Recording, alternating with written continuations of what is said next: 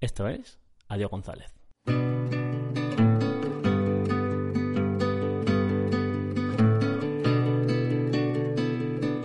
Bienvenido al sexto capítulo de la segunda temporada de Adiós González, el podcast que nadie pidió, pero que aquí está.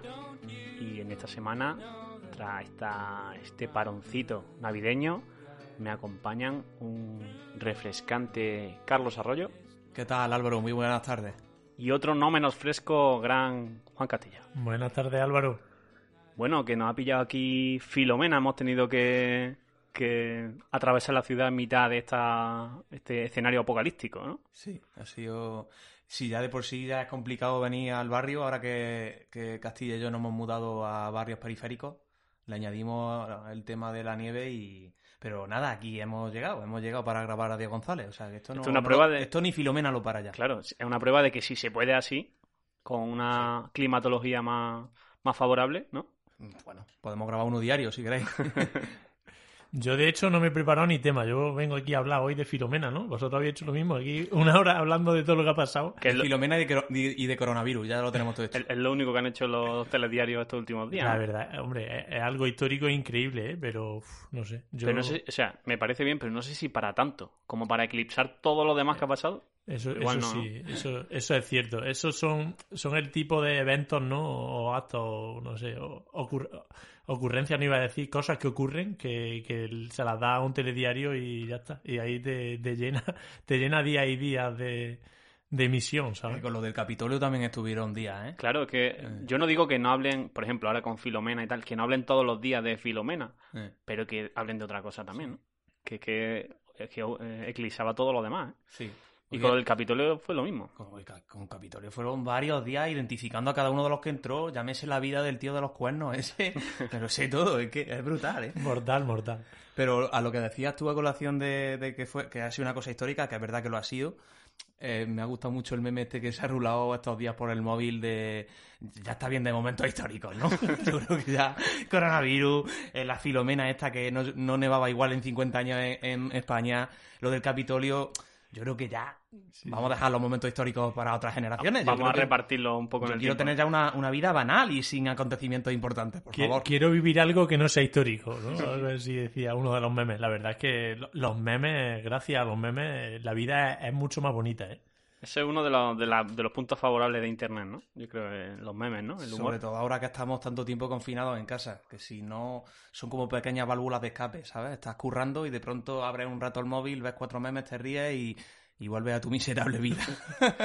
¿Quién, ¿Quién iba a decir que no íbamos a confinar por un motivo que no fuera el COVID, ¿no? Y que si fueran a cancelar eventos por motivos que no fuera el COVID. Estamos ya entrenados, ¿eh? Con esto de Filomena, si nos hubiera pasado el año pasado, eh, hubiera habido más, más quejas y demás, pero venimos de estar confinados meses, o sea que quedarnos cuatro o cinco días por Filomena en la casa, eso para nuestra generación ya no es nada. Totalmente de acuerdo. El shock hubiese sido mucho mayor, ¿eh? Con esto de, toda la gente que hay teletrabajando ahora y que ha podido trabajar de casa porque estaba ya preparada. La verdad es que hubiese estado, ahora ya que lo, que lo vemos, hubiese estado todavía más guapo si hubiese caído fuera de COVID. Hubiese sido el, impacto todavía. Fuera, de COVID hubiera estado entonces en las noticias un mes lo de Filomena, porque como tú decías, Álvaro, que ya de por sí ha sido bastante cargante todo el tema de Filomena en prensa, imagínate sin el COVID detrás.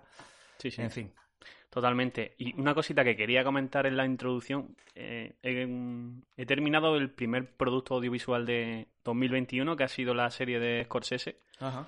La de Supongamos que Nueva York es una ciudad. Yo estoy con ella también que bueno habla para quien no la haya visto o no la conozca va de, la, una, una, serie documental de siete capítulos de una media hora de duración cada uno sobre Fran Lebovich que es una escritora y humorista eh, americana de ascendencia judía y a mí me ha gustado mucho ¿eh? Sí, a mí también me está gustando. Es una crack la tía, ¿eh? el personaje es brutal y tiene el toque de Scorsese. Es muy carismática, así, muy neoyorquina. Mola mucho la serie. Sobre todo para la gente que tenemos un poco idealizada la ciudad de Nueva York, que yo, yo soy uno de ellos. Es una serie que la va a hacer, es muy disfrutona. Sí, sí. Está muy bien, la verdad que es, muy recomendable para quien no se haya acercado por, por, la serie. Está en Netflix para todo el mundo. Y ya sin más, eh, podemos hablar de cine.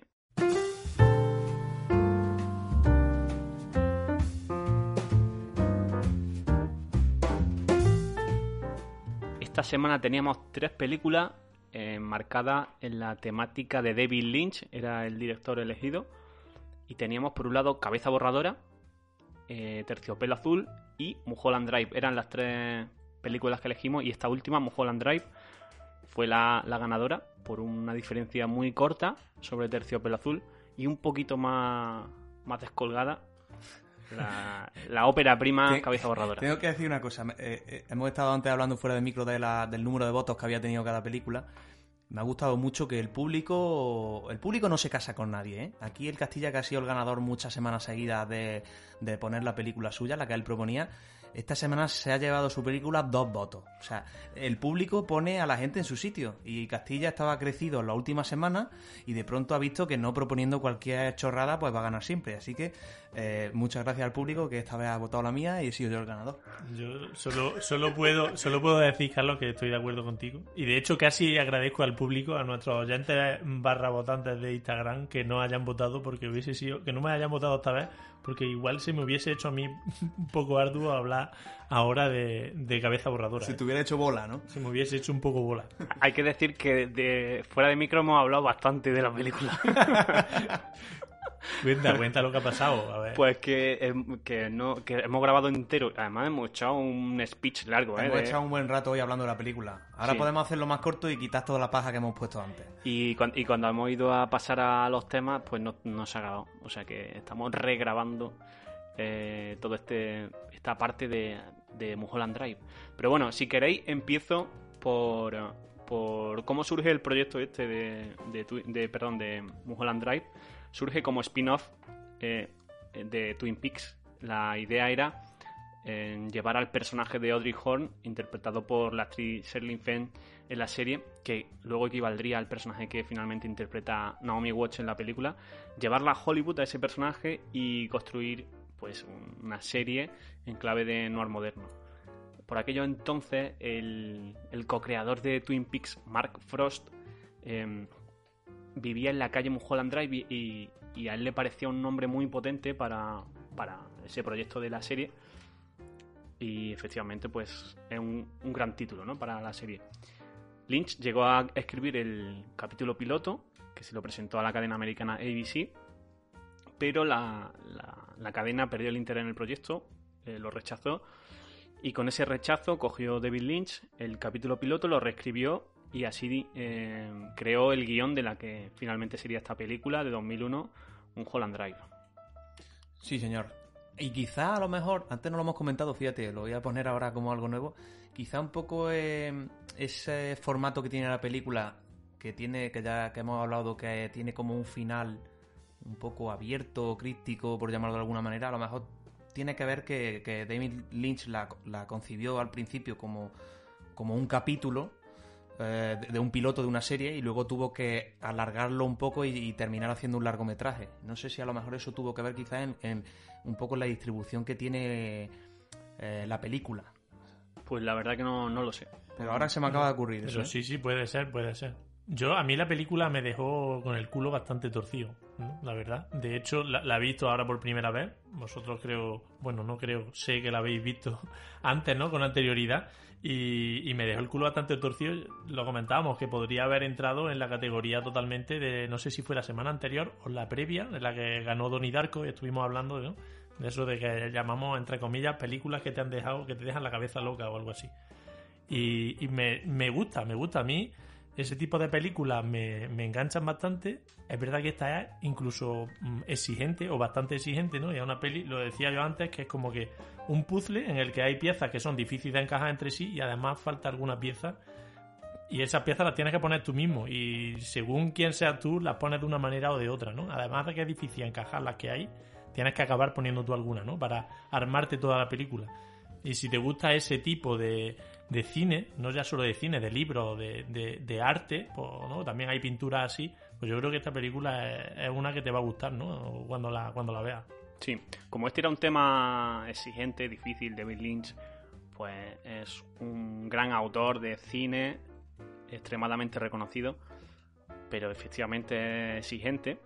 Pues voy a citar directamente a la fuente que de las que yo he conocido, la que mejor ha definido tanto el cine de Lynch como, como concretamente esta película, Mulholland que es el director español Rodrigo Cortés.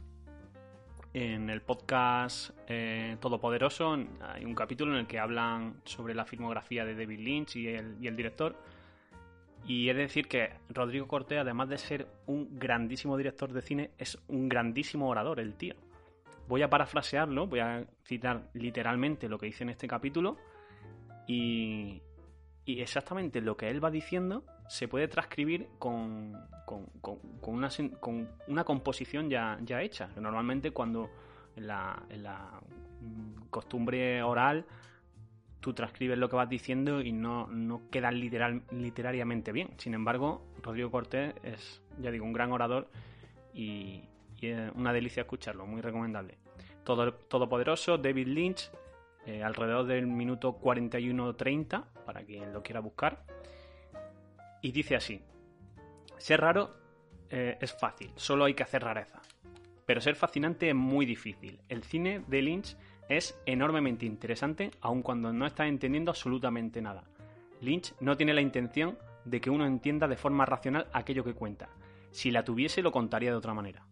Eso es lo primero que dice y que, es muy interesante, porque es verdad que tú sientes esa fascinación por lo que estás viendo, aun cuando no te está, no estás entendiendo bien lo que está pasando. Entonces, ese es uno de los puntos interesantes cuando te vas a enfrentar al cine de Lynch, sobre todo si, si eh, tiene así un poquito más surrealista, eh, no te ha adentrado mucho, tienes que ir con, con, la idea de que no tienes por qué entenderlo todo, todo, sino que tienes que dejarte seducir un poco por el estilo de, del director. Y luego continúa diciendo, consigue mantener siempre un sentido de la narración en términos emocionales absolutamente preciso. Uno puede no saber exactamente lo que está sucediendo, pero decididamente necesita saber qué va a suceder. Es un poco eh, profundizar más en esa fascinación que genera Lynch en su cine de, superponer el estilo dentro de, una narración, porque él nunca se sale de la narración, siempre en sus películas se están contando cosas y tú es como lo que tú decías antes, ¿no? Eh, te están poniendo las piezas del puzzle y efectivamente tú puedes jugar con las piezas y encajan unas con otras. No son piezas, no son, no son piezas de puzzle diferentes que nunca van a encajar, ¿no? Están todas medidas y de hecho Lynch tiene una construcción exacta de lo que está contando. Sí.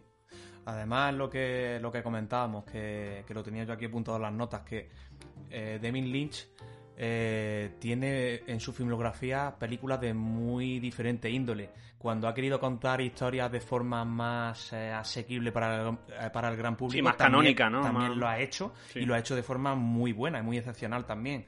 Un ejemplo a lo mejor es una historia verdadera, por Sí. la primera que se me viene a la cabeza. Es una historia que todo el mundo entiende, te viene muy mascadita la historia y aún así es un gran contador de historias.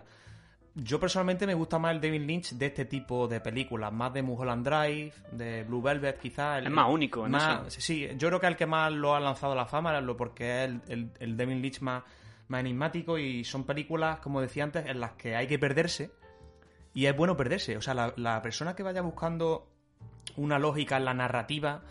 Sí, eh, que te lleven de la mano que te lleven de toda la la mano, película. no- que no veamos Holland Drive, por ejemplo, o sea, o que abandone el, el cine, prácticamente casi todo el cine de David Lynch. Las películas de, de, de Lynch, y en concreto Mulholland Drive, son para perderse, pero en esa pérdida y luego volver quizás a reencontrarse, dándole tu propia interpretación al final de la película, eh, está la esencia y está lo bonito de la película. A mí me gustó mucho esto porque cuando la vi, bueno, cuando la vi por primera vez no entendí nada, pero luego cuando la he vuelto a ver tampoco es que haya entendido mucho más, pero tú sacas tus propias interpretaciones, ¿no? Y, y eso siempre mola. Y además lo que comentábamos también es que eh, mucha gente eh, le, pidió luego a David Lynch posteriormente a sacar esta película que, explicara o que diera una interpretación oficial de una explicación oficial del, final de la película, ¿no? Que hemos dicho antes que era como muy abierto, muy críptico, muy enigmático y él siempre lo ha rechazado para que cada uno al final coja sus piezas del puzzle y, monte el puzzle que, crea oportuno. Sí, él dice que es más interesante la- el ejercicio de tú lle- llevarte a interpretar la, la película y de ese ejercicio de encajar las piezas a que él te diga cómo tienes que encajarlas, porque si él la, quisiera que las encajase de una forma concreta, como ya hemos dicho, te, te haría una película canónica con una narración canónica. La película, aún así, hablando de esto de la narración y tal, tiene una primera hora y media que, salvo la escena esta en, en la cafetería, en la que aparecen dos personajes que no conocemos y de los que no vamos a saber más en toda la película, pero sí que se va a repetir eh, esa, esa cafetería va a volver a aparecer, ese escenario va a volver a aparecer y con, con muchos paralelismos con esa escena, eh, salvo esa escena que nos da pistas para más tarde, o no, eso no sirve de enlace para interpretar según qué cosa. La primera hora y media es bastante canónica, se entiende Sí. bastante bien. Por eso, por eso es lo que comentaba yo al principio, que a lo mejor tiene que ver que, que se concibió como un capítulo y quizá David Lynch tenía pensado hacer, pues claro, una historia más larga donde quizá la cosa se complicaba o se enrevesaba en capítulos más posteriores. Entonces, con el metraje que ya tenía grabado para, para el primer capítulo, al final tuvo No que- llegaron a grabar nada, ¿eh? solo presentó lo que es El el, guion, guion. ¿no? sí. Vale. Eh, digo, Pero quizá... Con esa idea, con ese escrito ya so- mm, recompuso, ¿no? El escrito, el guion. Yo creo que él eh, escribiría, reescribiría aparte, pero escribiría el guion que él quisiera finalmente rodar, ¿no? Pero bueno, a partir de esa primera hora y media, cuando ya llegan al, al club Silencio, a partir de ahí como ya todo se empieza a volver más, más extraño, ¿no? Porque los personajes empiezan a, a, a duplicarse en cierta medida y empiezan a, empiezan a no entender eh, por qué están pasando las cosas que están pasando, ¿no? Y ahí, en, en esos últimos 40 minutos de película, es en la que te hace replantearte todo lo que has visto y es en la que te seduce y en la que te lleva a tratar de, de- de entender qué es lo que realmente ha pasado en la película, ¿no? Porque Sí. si fuera por la primera hora y media, al final, pues es una chica que tiene un- sufre un ataque y, y se encuentra con un segundo personaje, que es el de Naomi Watts y tal, y, em- y empiezan una investigación para entender lo que está pasando, porque la chica ha perdido la memoria, no recuerda quién es, entonces empiezan a investigar eh, quién es ese personaje. Y al mismo tiempo, pues nos encontramos con un proyecto de una película en la que hay unos mafiosos que están intentando interceder, interceder para, para posicionar a una actriz concreto, concreta en el personaje, en el papel principal de la película, ¿no? Entonces todo eso se mantiene dentro de unos cánones bastante normales, ¿no? Sí, sí. Y además es una peli de estas de las que llaman un poco, no en profundidad, pero Hollywood dentro de Hollywood, ¿no? Sí. Hay un montón de pelis en las que aparece Hollywood y en esta eh, también se ven bastantes escenas de Los Ángeles, en la zona en la que supuestamente viven todos, toda esa gente que se dedica a, a Hollywood, a trabajar en Hollywood y tal. Es interesante. Sí, yo me obsesioné mucho con la película cuando la vi por primera vez. ¿Cuándo, que- cuándo la viste por primera vez?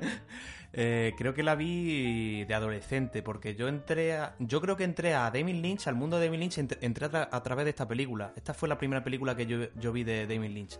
Fue por recomendación de mi hermana y yo era muy pequeño, en verdad. Bueno, pequeño, no era pequeño, pero era adolescente. No estaba, mi cabeza de adolescente no estaba preparada desde luego para, para el universo de David Lynch. La debería con 15 años quizá. Y de hecho hubo un tiempo que yo, por hacerme el guay, ya ves tú, por hacerme el guay en el colegio, decía que mi película favorita era, era Mulholland Drive. Me acuerdo que se lo dije, se lo dije al Jimeno en una clase. Así. Y el Jimeno flipaba. Y, y la primera vez que la vi no entendí nada, eh, efectivamente. Eh, de hecho, lo, como anécdota me quedo con...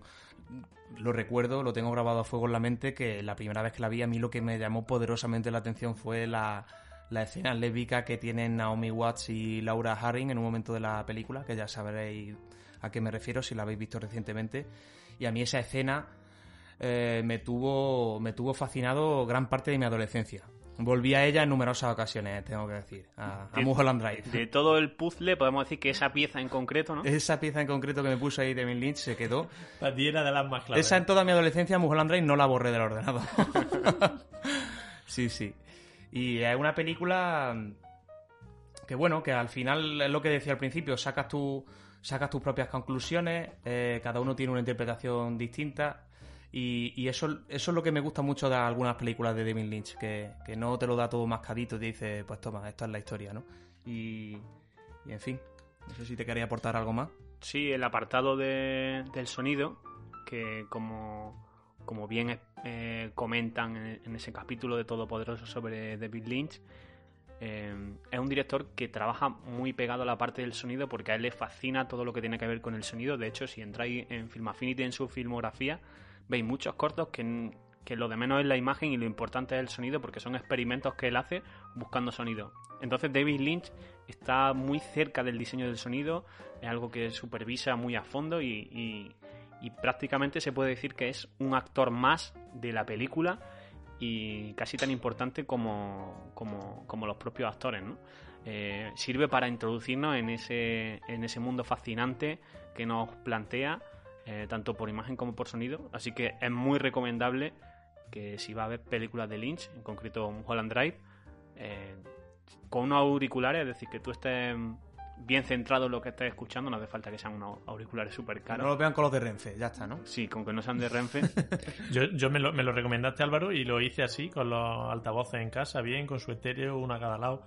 Perfecto, y es cierto que, que tiene ese encanto también, ¿eh? Lo- yo lo, lo corroboro. sí te sugestiona, ¿no? Y te introduce en, en ese ambiente. Y, y luego ya, pues, por resumir también un poco el estilo de, de Lynch, es un estilo en el que hay momentos en el que te genera cierto terror, ¿no? En las películas de Lynch hay un universo ahí que no, que no sabes que hay maldad, que, que- que se esconde el mal, pero está dentro de elementos súper comunes. Yo tengo, yo de hecho una de las cosas que había escrito es que hay muchas escenas perturbadoras. Sí, eso es- te Y perturba. ¿no? lo, había, lo había puesto si perturban, ¿eh? Y son cosas a veces no cotidianas, ¿vale? No que te pasarían a ti, pero tampoco recurre... pero los elementos sí que Sí, son eh, perfectamente Exacto, cotidianos. no recurre a nada extraordinario, ¿no? A una pierna ahí partida para que tú seas perturbado que va, ¿eh? Y son muy perturbadoras. Una escena en la que, bueno, la, la que salen los directores estos italianos, bueno, los directores, los mafiosos italianos, esa me, me, me dejó muy Sí. loco, ¿eh? Eso ya lo hacía mucho David Lynch en Twin Peaks también, con la escena esa del enano bailando en ese, en ese suelo de cuadros blancos y negros. Eh, es es una cosa que te inquieta, Sí, te, sí. Te, te incomoda un poco incluso mientras lo estás viendo. Pero la, la escena esa que comenta Juan es que tam- no pasa nada No, no, no. muy extraño. Hay un momento en el que eh, escupe un café y, y a ti eso te acojona. sí, sí, sí. Algo tan sencillo como escupir un café. O sea, no es nada, no está recurriendo a, a, a apuñalar a alguien, sacarle las tripas, no, tú no ves nada. Pero te- hay, algo- hay elementos ahí en la escena, en la secuencia, Eh, el sonido te perturba, ¿no? Eso lo hace muy bien él. Entonces tú tienes que ir a Lynch un poco con esa actitud, ¿no? De dejarte seducir por su estilo, introducirte en ese mundo y, y el morbo, ¿no? De, de estar cerca del peligro. Mi sensación también cuando vi la película esta última vez es que el- las dos protagonistas, bueno, eh, la protagonista y la coprotagonista, están siempre como al filo de la, de la navaja, ¿no? Están en una investigación que es- sabes que es muy peligrosa, Sí. pero no sabes el por qué. ¿no? Y consigue transmitirte eso, ¿no? Pues la recomendamos, ¿no? Sí, Eh, sí. Yo creo que es una buena película para quien no conozca eh, la filmografía de David Lynch. Es una buena película para adentrarse a David Lynch. Ya digo, porque está como en un, un término un poco medio, junto con... Es muy definitoria de, de su estilo. Sí, sí, sí, sí. Las, las tres yo creo que podrían ser eso. Blue Velvet, eh, Terciopelo Azul, eh, Mulholland Drive y Carretera Perdida. Sí. Y por orden de rareza, eh, Blue Velvet yo creo que es de esas tres. Es la que menos. La que menos, sí. la que menos. Luego estaría Mulholland Drive. Y Carretera Perdida tiene un, un pasito más de, de- de rareza, ¿no? Sí. Yo creo que Mulholland Drive tiene eso, esa primera hora y media que, que se puede seguir con perfecta normalidad. Sí, luego ya te da un revolcón y te quedas Claro. con el culo torcido, no sabes lo que has visto, pero esa primera hora y media, pues ya está, esa no te la quita nadie. Vale, pues si queréis, chicos, pasamos a comentar o a proponer las películas para la siguiente semana. Venga, Sí. vamos a ello. Habíamos elegido la temática de cine bélico para, para, la, la próxima- para el próximo capítulo. Pues yo traía dos. traía dos por si Álvaro traía una que me podía pisar. Aunque Así, como ¿Cuál, ¿Cuál trae? sorpresa. Pero ya sé que no me la ha pisado, porque como hemos dicho antes, esto se ha regrabado. Y sé que ya no es la misma película que él iba a traer, pero aún así traía dos por si las moscas. Yo la que voy a proponer es Johnny cogió su, su fusil. Johnny cogió su fusil. Eh, me gusta el título, ¿eh? es muy... sí. Es enigmático, ¿eh? no sabes muy bien qué te vas a encontrar. Eh, y también me gusta mucho el nombre del director, que es Dalton Trumbo. Que, que es el. O sea, eso, la, la novela, es el autor de la novela y él mismo decidió Eh, dirigir rodarla, el proyecto de su película. Creo que es la única película que, que dirigió. Me gusta ese nombre, ¿eh? Dalton Trumbo. Pues bueno. esa es mi, mi propuesta, ¿vale? Vale, mi propuesta es Das Boot, que es el, el submarino. Mm. No sé si habéis visto esa peli, no la tenéis votada en Final Fantasy ninguno. Y eso ya digo, oye, si, si voy a poner una peli que no han visto ninguno de estos dos, ojo, eh, estoy creciendo. Calidad, ¿eh? Estoy Calidad, creciendo. Yo tampoco la tenía votada, pero sí que la vi porque es cine alemán. Y cuando empecé con esto de aprender alemán y tal, eh, me, me vi varias de las más reconocidas, ¿no? Y La- esta es una de ellas. La segunda que traía yo era alemana. ¿Sí? Tío, de Hauptmann. Mm, sí, igual pero esa no la he visto. Pues recomendable también.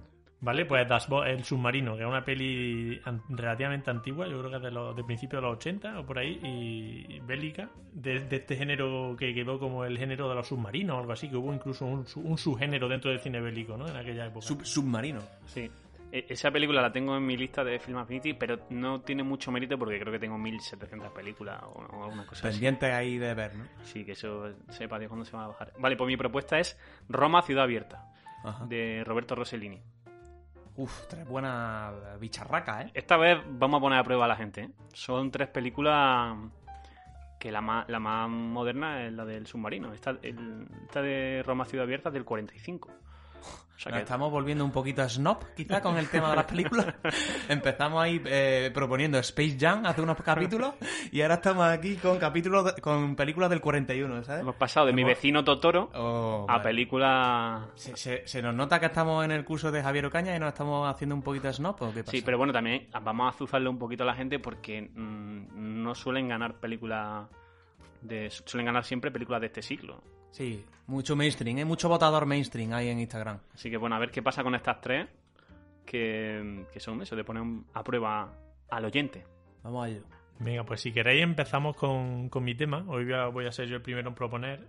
Hoy hemos, hemos divagado, bueno, divagado no diría, pero hablado largamente sobre, sobre cine, también sobre Filomena. Y ahora os propongo también que hablemos sobre... Yo le, le he puesto de título, ya sabéis que yo siempre me cojo una hoja, empiezo a poner cosas, y el título Carlos ya lo está viendo a mi lado y estará flipando, pone, pone La ilusión. No, no, no, ¿No no, lo habías estaba, visto? no estaba leyéndolo. Pues pone, pone la ilusión. Y es, bueno, es- ¿por qué le he puesto esto? Ahora lo, lo entenderéis. Quiero que, que divaguemos un poco sobre la idea, ¿no? Yo vengo aquí a reivindicar un poco esa ilusión que, creo que le hace un favor a la vida sobre la- las cosas pequeñas. Ilusionarte con cosas relativamente asequibles y a las que todo el mundo tiene acceso, o a las que puedes tener tú en concreto relativamente un acceso fácil, ¿no?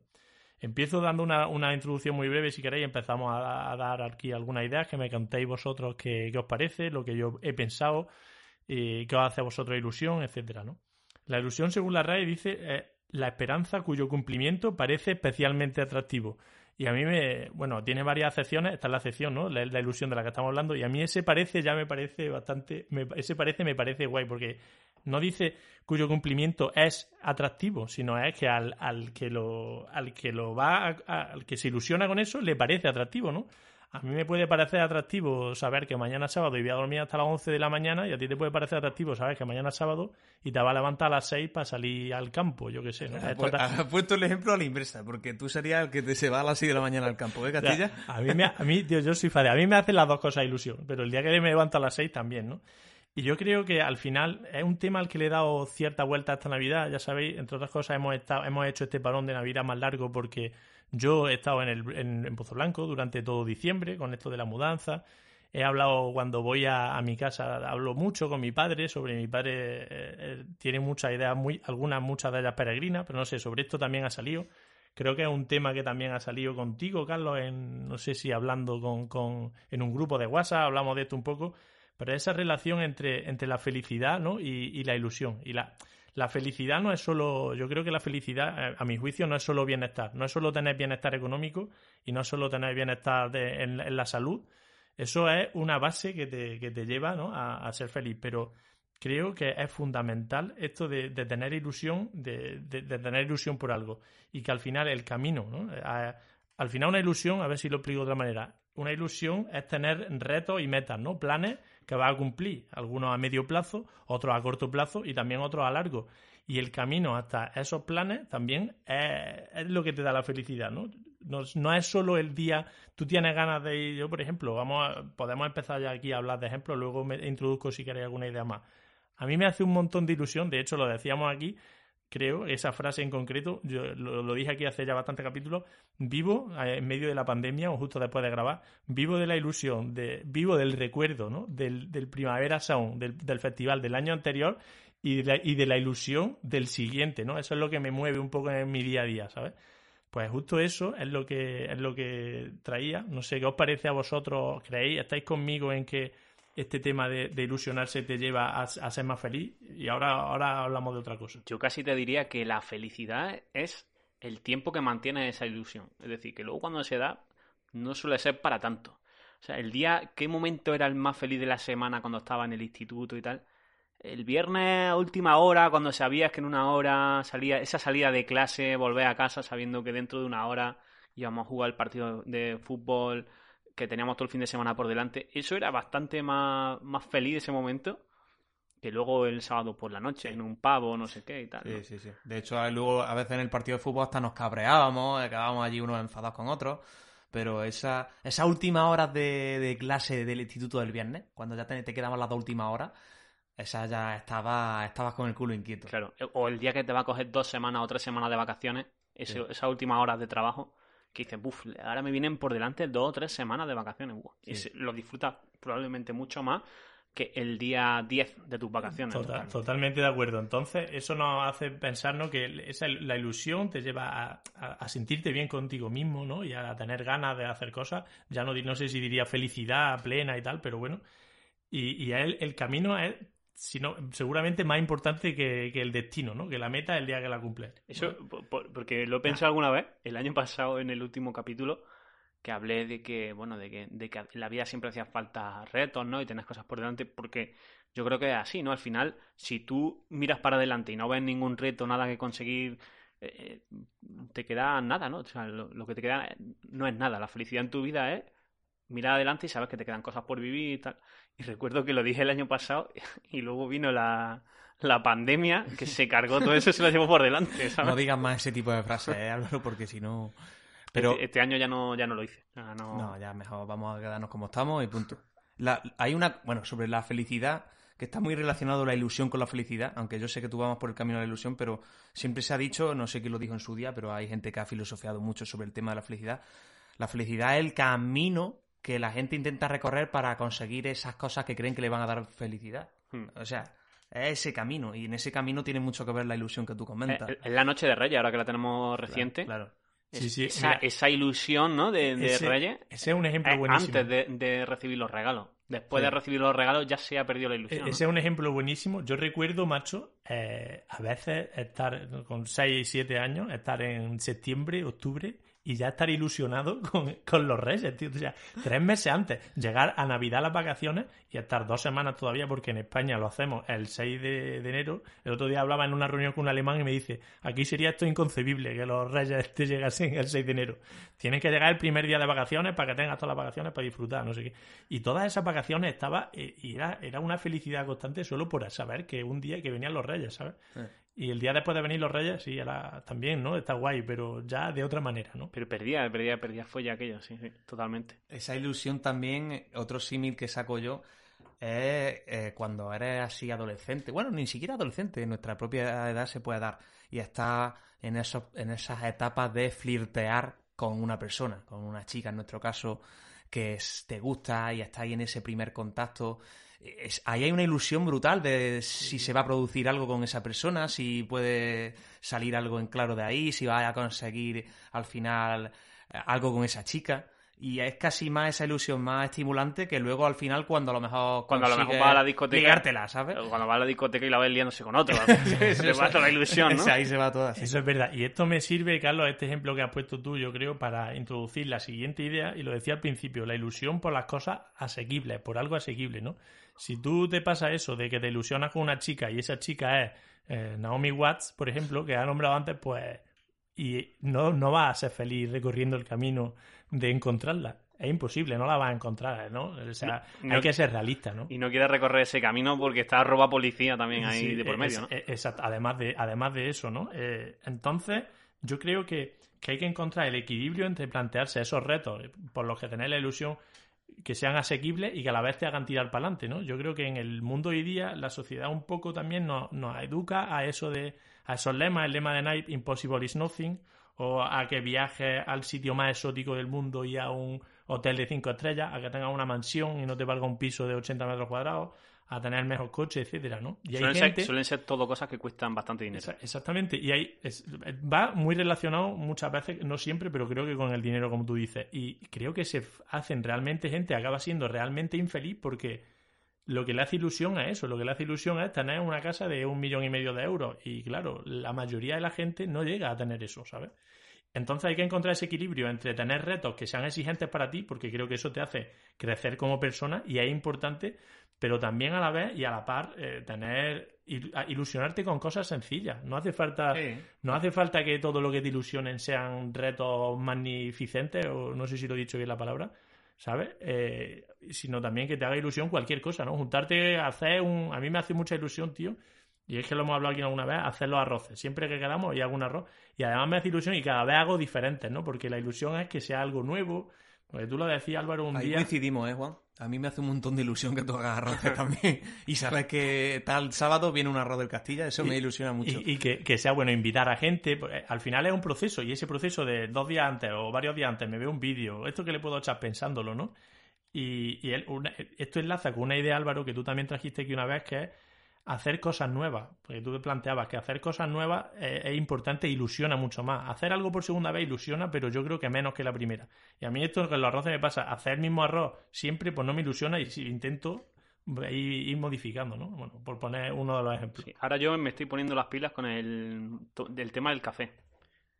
Y de hecho, estoy buscando taza Empezaste conmigo antes de Navidad, ¿no? Cuando nos pusimos a moler café esa tarde. Ya lo tengo. Desastrosa experiencia, pero que luego. Pero ya el, punto de, ya lo tienes de moler el café lo tengo y ahora estoy buscando ya. Y hacerte tu cafelito así molido, demás, que te, te ilusiona, ¿verdad? Sí, sí. Y de hecho es que estoy buscando tazas bonitas para cuando vengáis aquí. para ponernos una tacita bonita. Me, parece, me parece cojonudo. Y He, pillado una, una jarra de acero inoxidable y una, una espumadera eléctrica para hacer café latte de calidad. ¿Qué, nivel?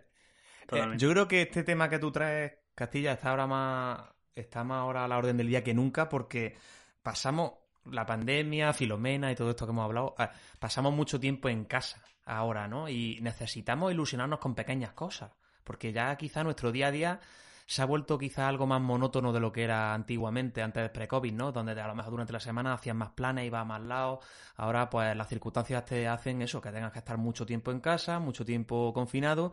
Entonces, ilusionarte con pequeñas cosas domésticas asequibles que puedes tener en el día a día es importante para mantener un poco la gordura, ¿eh? Lo digo en serio. Yo, por ejemplo, ahora a mí lo que me ilusiona es, ahora que me he mudado, pues tener el piso guay, ¿sabes? Ponerlo, decorarlo chulo, que el puñetero pintor acabe de pintarlo ya de una vez y se vaya ya todo por saco. Es que me, recuerda a en la serie esta de, de Scorsese, de, de Lobovich, de Fran Lebovich, Lobovich, Lebovich, Lebovich, em, hay un momento que dice, Em, porque habla como de los grandes retos estos, ¿no? Que hace la gente de, no sé, de, escalar una, eh, montaña muy alta, no sé qué, tal y cual. Dice, si para mí un reto es el día a día. O sea, que te pinten el piso, eso ya es un reto del copón. O sea, el día a día, vivir el día a día ya es un reto tremendo, ¿no? Sí, sí. Pues sí, eh, eso. Y además que si, si tú pones el condicionante de que tus retos son muy caros, te van a costar mucho dinero. Y si no tienes la capacidad de ganar ese dinero, pues. Amargado toda la vida. probable es que no lo Eso, ahí donde. Eh, el culpable de ahí es el capitalismo, ¿eh? El capitalismo ha, hecho a mucha gente infeliz. Y hay que salir un poco a veces de eso. Que, o sea, que no quiero yo ahora renegar e ir aquí de hippie por la vida. Que a mí también me encantaría tener un coche de 100.000 pavos y pero bueno, mientras no lo tengo, pues me conformo con saber que me voy a comprar esas butaquitas de Ikea tan chulas, que pegan también con mi salón, para cuando venga mi amigo a visitarme. Y que probablemente mm, si tuviera un Lamborghini aparcado en la puerta, tu felicidad sería similar. Si lo tuviera aparcado en la puerta, ahora mismo estaría lleno de nieve por el Filomena y por algún árbol que ha caído seguramente en Madrid y estaría igual, más infeliz. Igual lo que tiene es un problema. Yo, sí, sí, estoy, totalmente de acuerdo. Se, el caso de vamos, un, conocido que se compró un coche, que se gastó todos los ahorros en un coche y lo que se compró fue un problema de la leche, porque el, coche empezó a dar problemas muy pronto y lo veía llegar a casa y cabreado todos los días, tal, que ahora no sé cuánto, se le ha roto el no sé qué. O sea, se había gastado todos sus ahorros y lo que se compró fue un problema. Hmm. No se compró una felicidad. Y al final lo acabó guardando en el, en el, en el garaje porque no lo sacaba por miedo a que se le rompiera, ¿no? Al final. Pues Cuanto más asequibles sean tu, la, la, los inputs que te dan generan felicidad, mejor. Total. Pues si queréis, vamos a cerrar el tema. Yo traigo una, una cosa más que digo, os invito. Esto es una cosa que, que, he hablado con Isa, yo no sé si eso vosotros lo sabéis. Ella hizo una vez, no sé, lo hicieron en su piso, una, una cosa que llamaron la lista Love. Love de amor, ¿no? Cosas, cosas que le gustaban y que se mezcla, se entrelaza bastante con cosas que le hacen ilusión. Y estaba pensando en este tema que, que digo, ¿no? Un poco reflexionando interiormente y me acordé de eso. Digo, mándamela, que voy a leer algunas de las cosas que hay ahí, tío. Sí, no la, leí, no la leyó. En Tengo que decir es que totalmente cuando, random. Cuando Y- me y- contó sobre esta lista Isa, eh, que lo hablamos en el piso un día que estaba allí, me dice, yo tengo una lista de cosas que de- me hacen feliz. Yo apunté eso en el móvil para traerlo de tema a Diego González. Sí. Sí.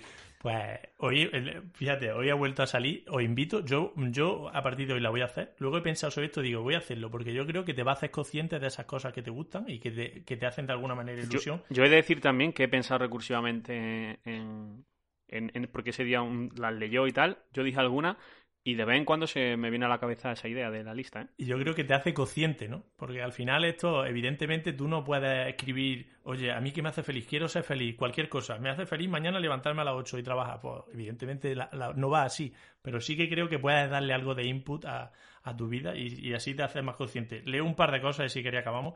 Yo que sé, totalmente random.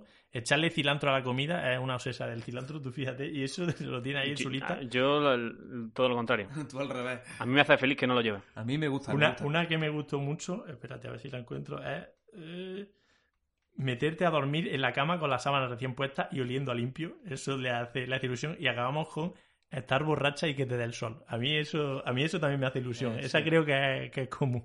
Esa, esa, la- esa borracherita de tardeo, eh, de, de vino, más de vino, es una borrachera más de vino o de cerveza que de alcohol porque es por la tarde y que te pega ahí el solecito y te, te deja un poco ahí apalancado. ¿eh? Pero, y, y- Sí, pero sí. y si, es- si se te hace de día, también... También mola. ¿no? Entonces ya El no, sé, mañaneo, ya no- ese ya es el no sé si hace ilusión. Pero cosas súper banales, chicos. Yo creo que, que esta lista, seguro a ver si alguno de los oyentes lo hace, que nos acabe dando feedback y nos mande alguna de las... Yo me, me de la- las desde cosas. el día que me dio la idea Isa de quiero Podemos- hacerme una lista así. Podemos, Yo- proponer, podemos proponer la pregunta en cosas que te hacen ilusión, en una encuesta de estas, a ver si algún oyente no, que nos haya Podemos- escuchado nos, contesta y luego la leemos aquí Igual- en algún y- especial y- que hagamos o algo así. Y de igual, no sé, si de final de temporada o lo que sea, a lo mejor podemos compartir lo Mira, que ya va- vamos a hacer eso si queréis. venga. recapitulado.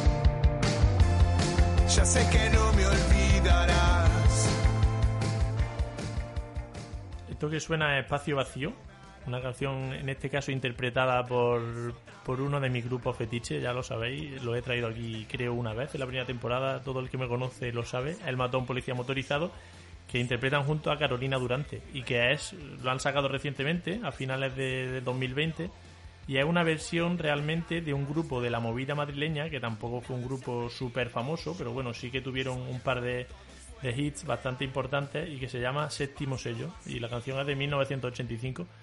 La, la original también está chula, me gusta más la versión, no sé si porque en realidad me ha- la he conocido por, por la propia versión, ¿no? Pero bueno, la unión de estos dos grupos, dos grupos que me gustan bastante, es decir, eh, que son de épocas no, no diferentes, evidentemente, pero digamos que los de El Mató, que son una banda argentina, tendrán, no sé, 15 o 20 años fácil cerca, más que, que los de aquí, los Carolina Durante madrileños. Una unión eh, tremenda, a mi juicio, y que esperemos ver en 2021, ¿no? Podemos ver. Tengo una ganas A de... uno de los dos o a los dos. Cada, Esto, cada vez que lo escucho a estos grupos, pf, qué ganas, ¿eh? yo, yo, yo vivo de. O sea, para mí, yo ya ahora soy. Esa ilusión que tengo ahí por, por ver si lo escuchamos en 2021, este verano, es importante también. Pero Me verlo ti- bien, ¿eh? Me tira para adelante. Verlo bien. No- Verlo bien. Porque tenemos. Ahí sentado. Tenemos, yo tengo a punto en la lista de conciertos, creo, para enero, febrero, 4 o 5. Pero claro, son, digamos que me hace ilusión, no, no, pero me hace ilusión a medias, ¿no? Son- Es una ilusión coartada. Son aperitivos.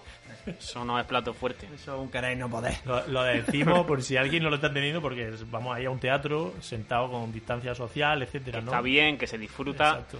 pero alguno de pegarte unos saltos ya Más más. que Carolina, mucho de pegarte saltos. Sí, sí, apetece, apetece mucho. Sí, un- una grandísima versión, un temazo. Continuamos con, con el tema. El tema que he traído lo he titulado El dilema del innovador. ¿Vale? Y todo esto viene de mm, hace. a finales del año pasado. em, Apple presentó su nueva línea de productos, como suele hacer todos los años. Y este año traía una gran novedad, que era el, el microprocesador nuevo de, de sus dispositivos de, escritorio, es decir, eh, ordenadores portátiles. Sí, bueno, eh, de hecho, ahora mismo solo están en ordenadores portátiles, eh, que es el M1, ¿vale?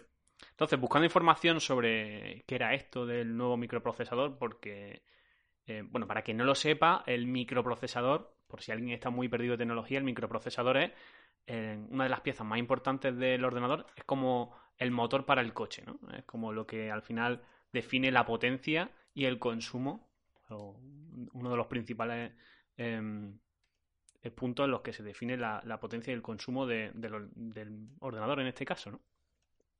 Me llamó la atención y ha, revolucionado mucho este microprocesador, el M1, eh, porque mm, Apple hasta, mm, hasta ahora estaba utilizando microprocesadores de, Intel. Entonces supone un cambio en la, en la arquitectura de sus microprocesadores. Eh, sé que algunos a lo mejor ahora no están muy interesados en tecnología. Esto tiene, esto tiene una, Esto una conclusión. acaba bien. Acaba bien, acaba en boda. Eh, pero bueno, por poner un poco de contexto, en Apple empezó eh, instalando en, su- en sus primeros Macintosh, en los más antiguos, hasta 2006, microprocesadores fabricados por Motorola, siendo el último modelo que llegó a instalar el PowerPC. A partir de, 2000 de 2006, debido a una des- desaceleración evolutiva por parte de Motorola, Apple decidió eh, llevar una transición a Intel. Entonces eran microprocesadores que tenían una arquitectura diferente. Entonces las aplicaciones, digamos, todos los programas que se instalasen en un ordenador, tenían que convivir en- durante un tiempo, que es lo que también va a pasar ahora, por eso lo estoy comparando, convivir con dos arquitecturas diferentes. Entonces había que, digamos, programarlo de dos maneras diferentes para que funcionasen en un microprocesador y otro, ¿no? Y eso es mucho trabajo.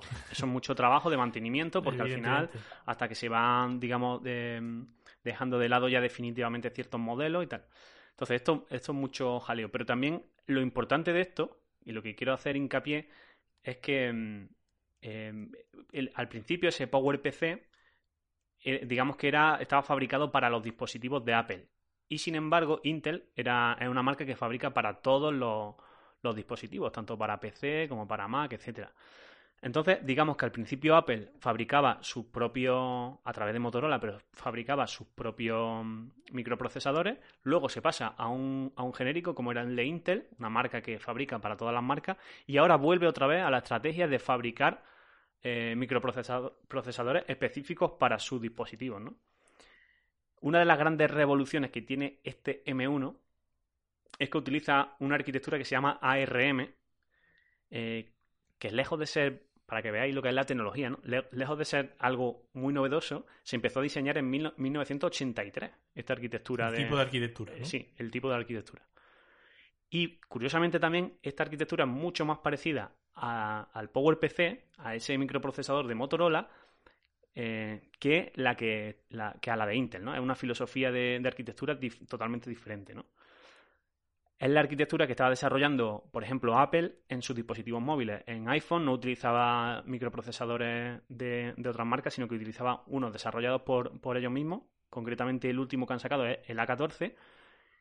Y así que podemos decir que este M1 lo que hace es coger una arquitectura que estaba, que ahora mismo estaban utilizando ellos en dispositivos móviles. Es decir, que van a llevar la arquitectura de dispositivos móviles a sus dispositivos de escritorio. ¿Y, lo- y subcontrata también la fabricación a otra empresa o ya lo hacen ellos mismos? Esto lo- creo que lo fabrican ellos mismos en, en Apple. Es una fabricación 100% en casa de Apple. El desarrollo seguro que es 100%.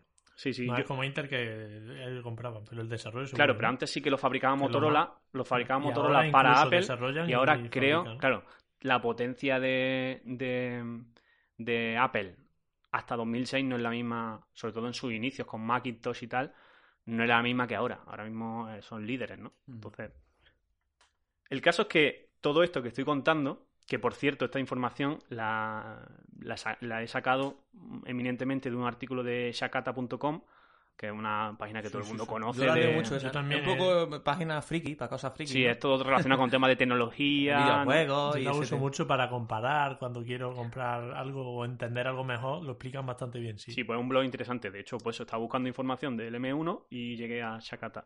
Entonces, gran parte de la información esta que he dicho está ahí, por si la queréis consultar.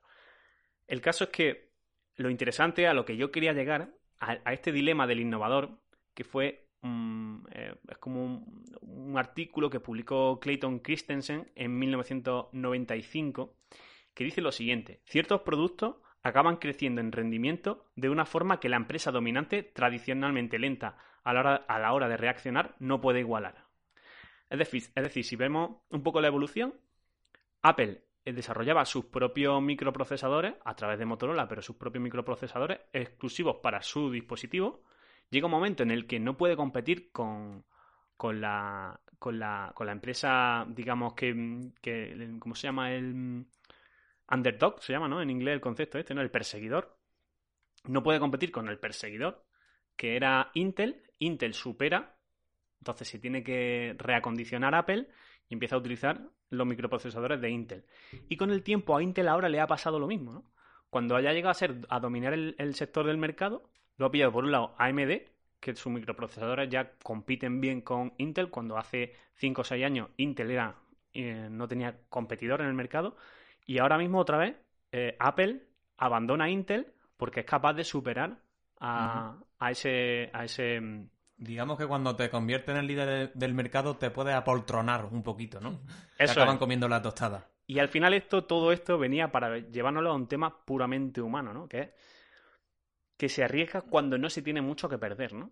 Esa era la idea que, que quería presentar a través de este recorrido tecnológico y tal, por los microprocesadores y tal, pero la idea era llevárnoslo a que normalmente en nuestras vidas, si piensas en cuándo ha sido más arriesgado y cuándo has ganado más cosas, cuándo le has ganado más, más espacio a, a tu desarrollo, normalmente ha sido cuando tenías poco que perder, ¿no? Sí. Te hace mucho más atrevido el cuando eres joven, cuando no tienes un gran trabajo, no ganas mucho dinero, eres más atrevido, te vas a viajar fuera, ¿no?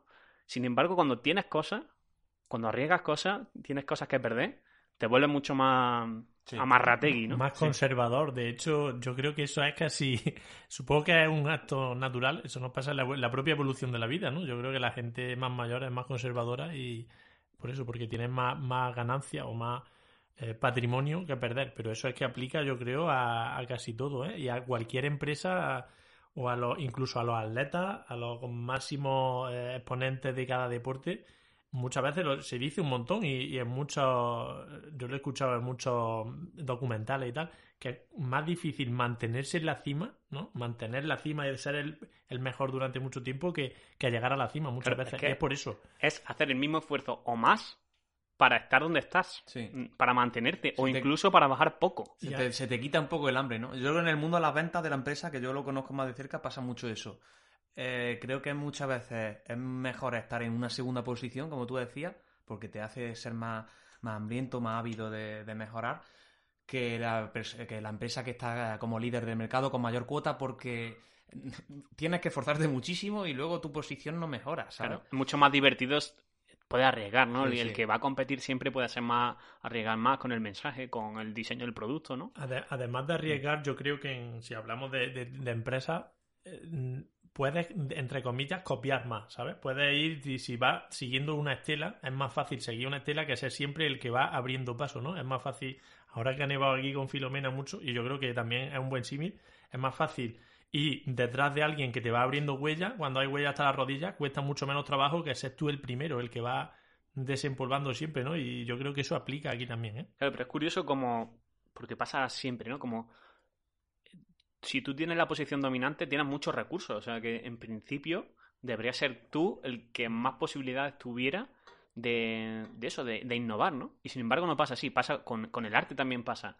¿no? Muchas veces el grupo que saca ese disco tan revolucionario suelen ser chavales que dicen no tienen medios, no tienen nada y sin embargo han sido capaces de hacer un concepto nuevo, ¿no? Casi y, esa misma gente, mm, 15 años después, Con lo- están en la posición dominante y sacan, no La- son capaces, ¿no? La verdad estamos sacando muchos muchos ejemplos, ¿eh? Y creo que todo en el girando en torno al concepto, ¿no? Que tú traías. El de la música es muy bueno. Hay pocos grupos que, que se mantengan en la élite mucho y que después ya con grupos con mucho recorrido saquen algo revolucionario que sea considerado dentro de la música, ¿no? Algo nuevo y diferente. Es muy difícil, ¿eh? Lo hay. Y son de hecho los grupos considerados más grandes de todos. Pero es difícil eso. La mayoría muchas veces de las nuevas aportaciones son gente que empieza porque trae coge ideas de unos lados y otros y las la une y las mezcla, ¿no? En, en el cine pasa también. Mm. ¿Cuántos directores hay que sus primeras películas son están a un nivel que nunca jamás van a volver no a alcanzar? ¿no? Eso lo contaba muy bien Álvaro Benito, que lo hemos hablado aquí alguna vez, aquí o fuera de micro, ya a veces me confundo, pero sé que hemos hablado mucho de la entrevista que tuvo Álvaro Benito en Hotel Jorge Juan con Javier Aznar, y hablaba justamente de eso que tú comentabas, Juan, de, de los grupos que, que con 20 años, pues claro, eh, tienen un montón de cosas que ofrecer, estás hambriento, estás dispuesto a irte al, al, al quinto pino, a donde está el local de ensayo entre semanas a ensayar, porque tienes ese hambre de sacar algo guay, y un grupo ya de, de treintañeros, de tíos de 40 años, pues no te va a sacar algo igual, ¿sabes? Por eso los mejores discos muchas veces de los grupos... también. Claro, y lo- los mejores, y él decía, Álvaro Benito decía un poco en el podcast que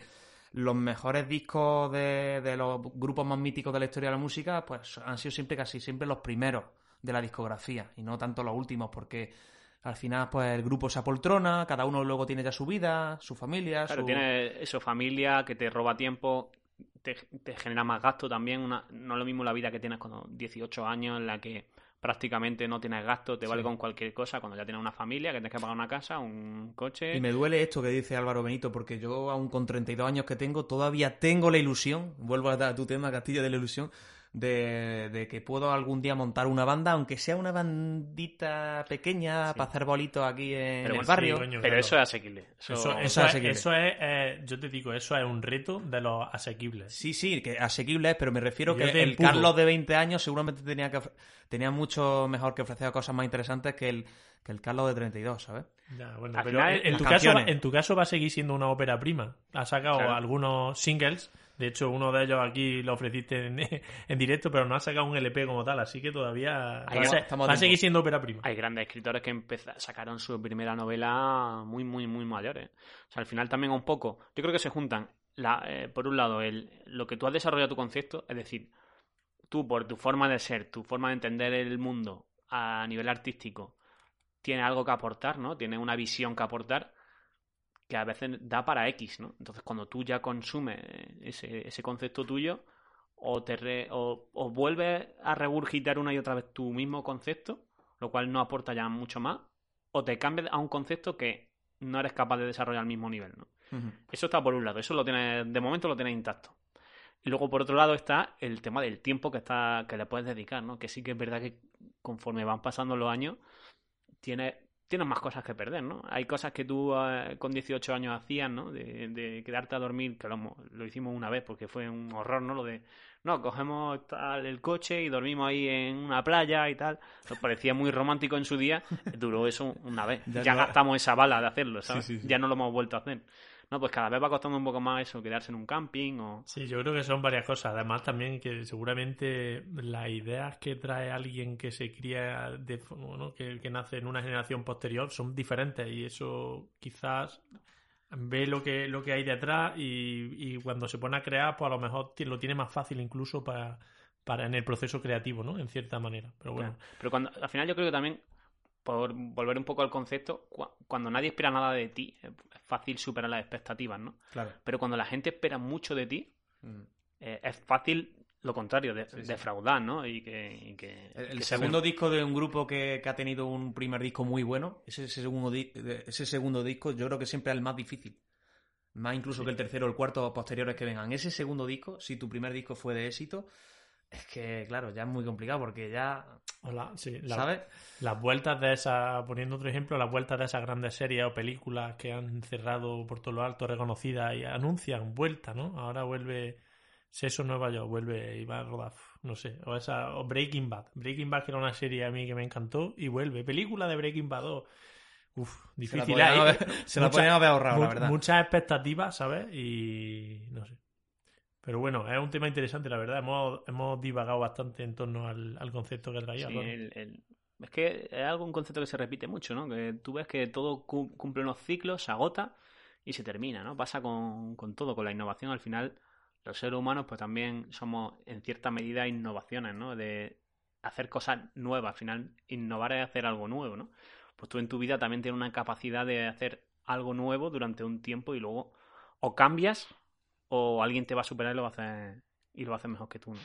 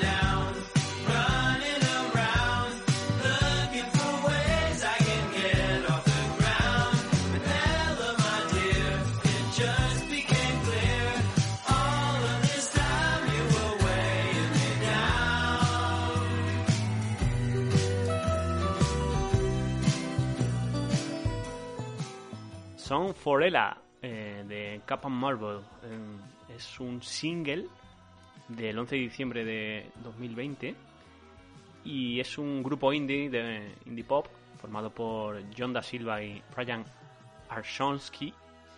eh, ambos nacidos en el sur de California, pero realmente el- eh, este dúo se conoce en, en la Berklee College of Music de Boston. Boston. Dustin. Y he elegido esta canción porque me parecen buenas noticias para el indie. Eh, es un grupo que todavía no ha sacado un, un- un largo como tal, ha sacado algún EP y canciones sueltas. Y me parece que eh, confluyen la frescura de. Suena a, grupo nuevo, suena a, a música nueva, pero al mismo tiempo le noto influencia de, de la, de la mejor tipo que son las más antiguas, ¿no? Sí, Sí, los sí, Beatles. De, de Me 60, sonaba un ¿eh? poco a Beatles también, incluso. un Sí, poco. sí. Me parece que es una, una buena revitalización de, del indie, del indie pop, del indie pop de verdad, no del indie pop que muchas veces se vende, que es muy, no sé, a mí no me gusta tanto, la verdad. y, y sin embargo, eh, este, este, esta nueva banda, Cap and Marble, eh, Son Forella, yo, a, mí, a mí me gusta mucho, Sí, no sé sí, vosotros suena, qué os parece. suena- suena fresquito. No había escuchado nada, o sea, esta canción, creo. La- no sé si la tenía en tu lista de descubrimiento que metes nuevas, Álvaro. Posible que la tuviese, Pues, posible que la tuviese. Se me ha creo. pasado, macho. Mira que la suelo escuchar y me ha gustado mucho. Hay que seguir a esta, a esta peñita. Sí, sí, eh, toda su producción es de, de eso, de 2020, y yo espero que este año nos traigan un, un compacto. Y que podamos verlo en algún festival. Podamos verlo. Qué pesados somos, ¿eh? A los festivales. Pero es verdad, macho. Ojalá. Vale, bueno, eh, nada, voy a cerrar yo hoy el, el capítulo de hoy de Avio González con mi tema. Yo traigo un tema ligerito, así para cerrar, de estos churritemas que a mí me gusta traer así para, para ya no cargarnos mucho en la cabeza, ¿no? Ya que en, que Álvaro nos ha estado antes hablando de microprocesadores, hemos divagado sobre la ilusión. Eh, yo el tema que traigo es, de hecho, para que hablemos todos, yo traigo algún algunas pinceladas para dar introducción y si queréis vosotros ahora, pues divagáis también conmigo. Yo quería hablar hoy de, de, de, dos conceptos, bueno, dos conceptos, digamos de dos, traigo como dos listas hechas. Ya sabéis que a mí me gustan mucho las listas. Las cosas que se hacían antes y que ahora serían impensables hacer, ¿vale? Antes ponle un, el periodo de tiempo que vosotros creáis oportuno. 10 años, 20 años, 30 años. Como por ejemplo hacer una película de, de un niño gigante, un bebé gigante que va arrasando la ciudad. ¿no? sí, por ejemplo, ese tipo de película ahora ya, ya no se haría. Las películas de los 80, esas típicas. De hecho, ayer vi con, los, con mis sobrinos, vi los Goonies, porque vamos a hacer un escape room este fin de semana, si lo permite la nieve, que está basado en los Goonies. Entonces, como la primera pista que yo les puse para hacer el escape room, digo, tenemos que ver los Goonies para inspirarnos y demás. Y una película como los Goonies creo que ya no se haría. Es muy ochentera, muy del Spielberg de los 80, ¿sabes? No sé. Ya... Es muy rara, sí. Muy sí, rara, sí, sí. Eh, y pues eso, quería hablar de cosas que se hacían antes y que ahora serían impensables y también, luego para terminar, cosas que hoy, que hoy hacemos y que creéis vosotros, que vaticináis que, que puedan parecer impensables a, a nuestras futuras generaciones en cuestión de eso, 10 años así. Yo traigo algunas de la primer paquete de cosas que hacemos ahora, eh, perdona, cosas, cosas que hacíamos antes y que, y que ahora son impensables, tengo algunas aquí apuntadas, pero id dándole un poco a la cabeza, si queréis abro yo el, el, el melón. Tengo algunas muy rápidas y que seguramente a todos se os vienen a la cabeza enseguida. El primero es, por ejemplo, ir al, al corte inglés a comprar un CD de música. Que yo creo que alguna vez de pequeño lo hice, pero ya llegué justo en la etapa en la que pasamos ya todo lo que es la música en digital. Y, y es una cosa que ya, ya, No sé si sigue habiendo sección de CD en el corte inglés, pero yo, debe ser reducida. Era, era, grande, ocupaba mucho espacio, ¿eh? Sí, sí. Yo... Y ahora me parece a mí que la habrá, digo yo que todavía, porque hay gente que queda. ¿Habrá todavía. gente que compra CD pero, todavía? Pero estará, tendrá un espacio dedicado de, de un décima, una décima parte. He comprado más en FNAC. Claro. Y yo creo que en FNAC sí que. En FNAC sí. lo que se ha revitalizado mucho es la compra de vinilo. Sí. Porque ahora está muy. Otra vez era, está como muy de moda de nuevo, pero el CD, la gente que vaya todavía a comprar CD. Eh, mis 10, ¿eh? Yo, yo, recuerdo comprar Vivir para contarlo, era el de, el de Violadores, el de Sí. 2006, creo. Sí, sí, sí. En el primer año de carrera. Lo compré el día que salió, que, que fui con un compañero de clase, en horario de clase además, Está muy bien. y fuimos a la FNAC a, a comprarlo. Y otro que compré también al, al salir o al poco de salir fue el segundo en castellano de Love of Lesbian. Ajá. Ese los tienen en de también. cuentos ¿no? chinos para niños del Japón. Sí, sí. Eso, eso, Carlos, venga, esa me ha gustado. Eh, Pues no otra. Otra muy en la línea, que va muy en la línea con esta, es ir a un videoclub a alquilar una película. Eso sí lo hemos hecho nosotros muchísimo, ¿eh? Sí, sí. De, de jóvenes. De sábado o domingo, plan de ir a casa de alguno. Además, una de las típicas cosas que a mí me hacía ilusión, otra vez volvemos a hacer relación a otro de los temas hablados antes, eh, esperar al viernes, que nosotros hubo una época que lo hacíamos además en invierno, todos los viernes elijamos la casa de uno de los amigos de la pandilla y cada vez tenía que poner uno la casa y era ir al videoclub, alquilar la película y com- comprar muchas chucherías y verla en casa de alguien. Tenía, Eso- tiene su encanto, ¿eh? Tenía eso, su encanto. digo una cosa, eso se lo cuenta a un nene que nazca hoy dentro de años y, y te mira así para arriba y dice, pero, pero ¿de qué época estás hablando? No, ¿sabes? y ya... Tienes el, el palo para pegarme, es increíble, eso la he cambiado totalmente la- con la digitalización, ¿eh? Sí, y es verdad que es que hay ciertas cosas que, que tenían encanto, ¿eh? Sí. Que también yo pienso que ya en nuestra generación seguramente hayamos perdido muchas cosas que... Claro, claro, o sea, esto, esto siempre pasará. Siempre la generación anterior dirá, "Bueno, pues tú ni siquiera viviste en la época de tal, tal, tal, que eso sí que era la leche, ¿sabes? Pero esa, esa visita al videoclub, e- ese asomarte a la sección de películas prohibidas, que siempre la tenían como ahí detrás de una cortinilla, y asomarte ahí o meterte y el de videoclub, ¿te acuerdas de pequeño? ¡Eh, niño, sal de ahí! Con el recuerdo en tu memoria de esa escena de Mulholland Drive. ¿eh? Claro, es que eso fue la misma época. eso fue la misma época. Pues esa es otra. Luego tengo una que también os va a gustar mucho y que está especialmente triste, creo. Eh, el mítico botellón en la calle en el que ve a todo el mundo, en nuestro caso vivíamos en un pueblo y saludaba a todo el pueblo esa noche. Iba haciendo la, la vueltecita, te echabas tu cubatita y te iba a saludar a todas las pandillas del pueblo porque todo el mundo hacía el botellón en el mismo sitio, en la calle. Eso ya creo que se, se ha perdido, ¿eh? Hombre, eso se ha perdido. Eso, eso es, tiene muchos perjuicios que eso se haya perdido. Evidentemente creo que más ganancia que perjuicios, ¿no? Para, para el, el bien de la sociedad en general, pero uf, eso... que- Yo me para pensar, eso estaba muy guapo, ¿eh? Eso está guapísimo. Es que Eh, lo que pasa es que esto vamos a explicarlo bien, porque el otro día, de hecho, mantuve una conversación sobre esto. Porque el botellón hay que entenderlo. Yo entiendo perfectamente todos los perjuicios que tiene el botellón en cuanto a ruido, suciedad. Eh, gente que, claro, gente joven y, y que unos miden y otros no. Pero al final hay, hay mucha gente que no mide y, Sí. y se cede, ¿no? Aunque yo creo que excesos lo ha habido toda la vida. Y, Y más lo seguirá habiendo, y ¿eh? más excesos yo creo que hubo también en, en- en etapas anteriores que había todavía menos información y control de la madura, bueno, etcétera.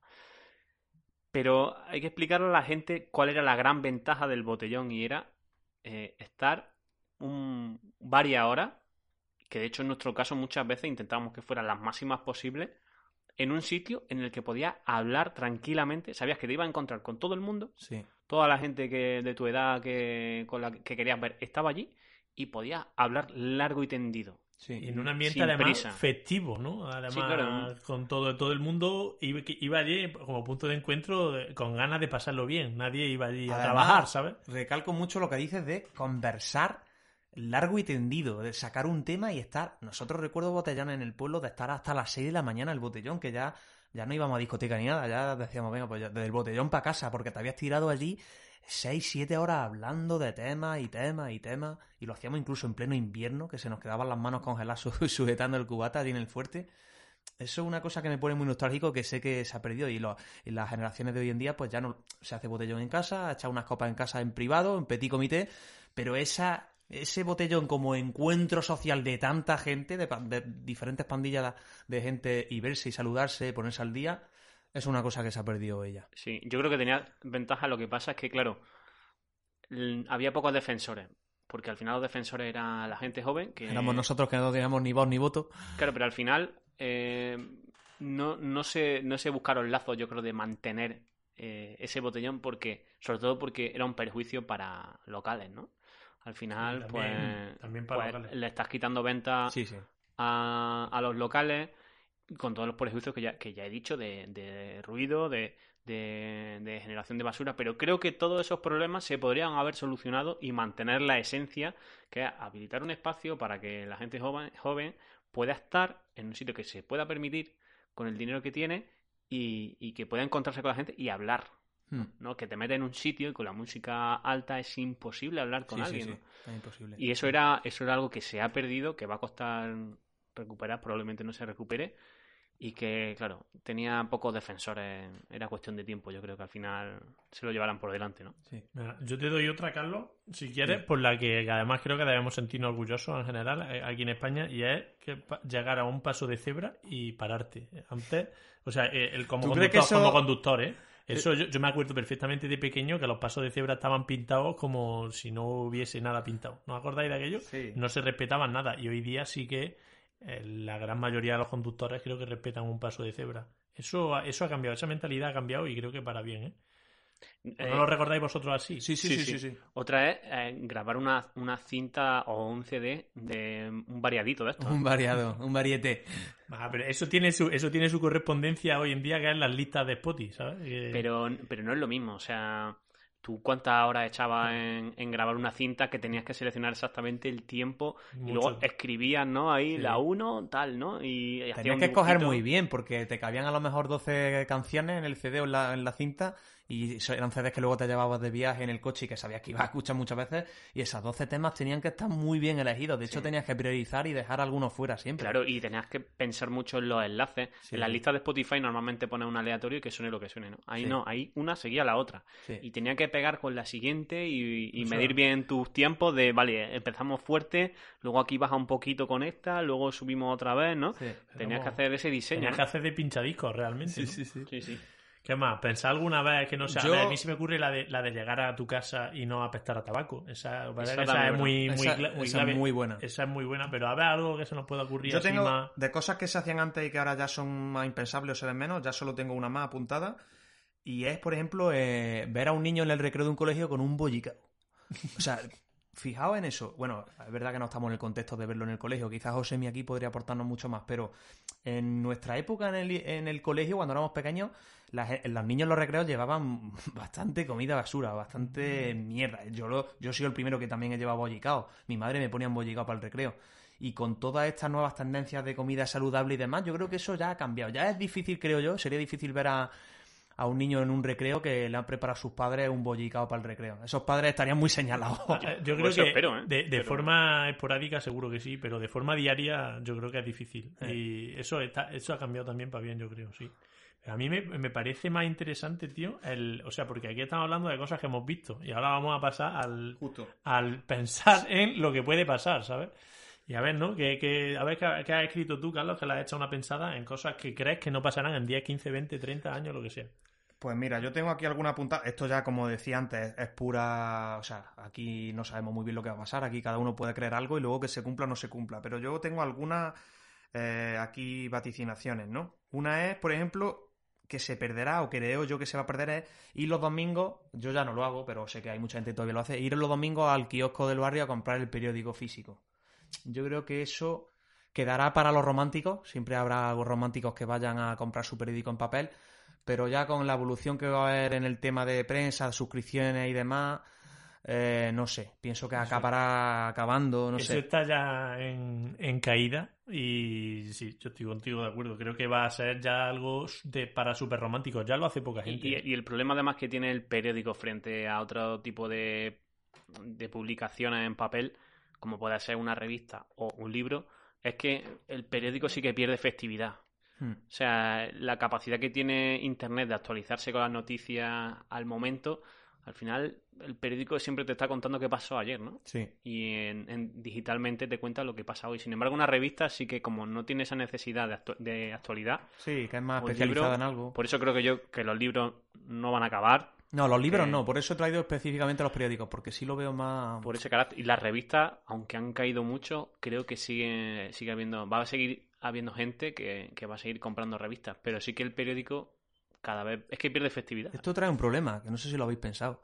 Pero ahora cuando el Castilla no- nos junte en su casa para hacer un arroz o cuando lo hacíamos en el piso antiguo, Yo sí siempre, lo he pensado. siempre estábamos buscando periódicos para poner en el suelo para cuando caía la grasa y últimamente ya no encontrábamos. Lo- lo Digo, he- ¿qué ponemos en el suelo? Lo, lo he pensado precisamente, voy a volver a citar a, a la serie esta de Scorsese, porque hay un momento que decía, eh, dice Lebovich, dice, eh, Nueva York estaba plagado de periódicos, o sea, por todo, veía la- la- las papeleras llenas de periódicos saliendo, no sé qué, tirados por todos sitios, ¿no? Era, Hmm. era como un elemento que lo asociaba a la ciudad de Nueva York, ¿no? En los años 70 y tal, ¿no? Ya no se ven tanto. Y, y cuando ha dicho eso, lo he pensado, digo, el- yo he pensado más en, en cuando haces, cuando pintas, ¿no? Que muchas veces se ponía en el suelo sí, y se tal. pone para eso, para cubrir el tiene suelo. tiene para- otros usos auxiliares, ¿no? El Y periódico. ya no lo- y, y lo no he pensado en casa, ¿eh? Para la mudanza, macho, yo eh, quería envolver cosas y me ha costado. Tuve que salir un día por ahí y me costó sacar un periódico, ¿sabes?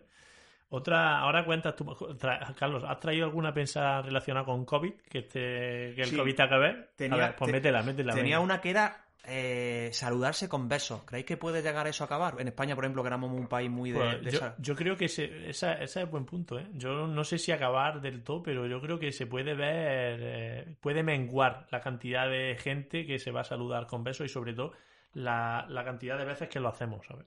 Yo no lo veo del todo mal. Yo siempre he sido defensor de saludar con la mano, sobre todo cuando es un saludo rutinario, Mm. con, con gente que tú conozcas y que te apetezca realmente darte dos besos o lo que sea, bien. Pero es que muchas veces, a nivel logístico, cuando llega un grupo grande, tenerte que dar dos besos con Sí, todo el mundo era un poco, un rollo. un tío. poco operativo. Sí, Yo- yo mucho tiempo. Yo ya empezaba a hacer la de hola, buena, y sa- sacar la mano a pasear y Yo saludar. creo que esto se, se va a quedar, ¿eh? O sea, cuando acabe la pandemia incluso, el tema de perder un poco ese contacto social en el saludo, eh, ese contacto en el saludo físico, se va a perder. Por lo menos el tema besos y demás. Darse la mano, pues bueno, pero... Ah, yo creo que también depende de la cercanía, ¿no? Sí, sí, pero muchas veces las chicas lo han dicho, ¿no? Porque los hombres somos más de darnos las manos.